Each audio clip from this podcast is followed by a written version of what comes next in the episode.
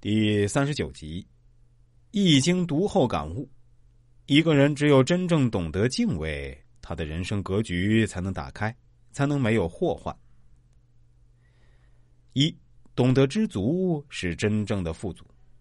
庄子曾言：“事欲深者天机浅，事欲浅者天机深。”沉迷物质，沉迷享乐，这样的人没有幸福可言。人心不知足，常逢灾遇愁。三十三天上，仍要起高楼。膨胀的欲望让人永不满足，这是痛苦的源头。人生懂得知足，才是真正的富足。《易经》中说：“一阴一阳之谓道，大道至简。”真正的大道绝不复杂，也不神秘，就是阴阳二气的转化。人也一样。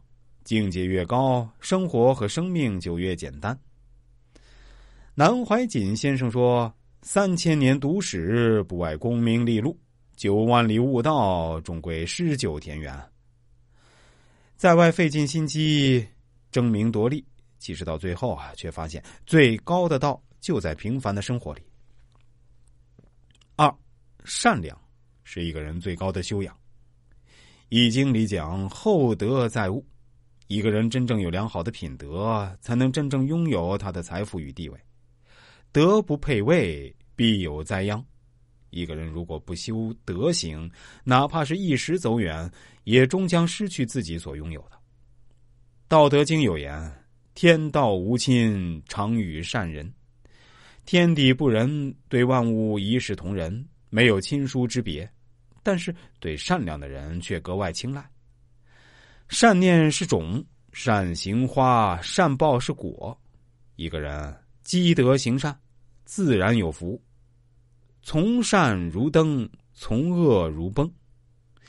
学好几年，学坏几天。无论是谁，都要绷住善恶那根弦，勿以善小而不为，勿以恶小而为之。怀揣善良，心存善念，多做善事，才能免受祸患，享受幸福人生。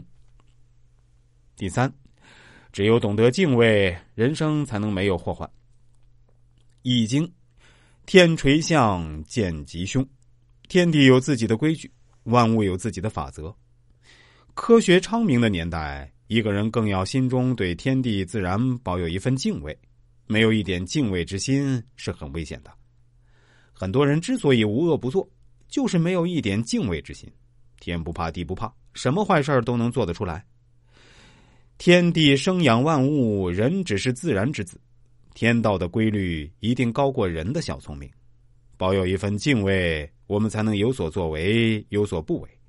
我们就能更好的约束自己，善待别人，做正直的事，走正见的路，心怀光明，敬畏天地，一切美好都将如约而至。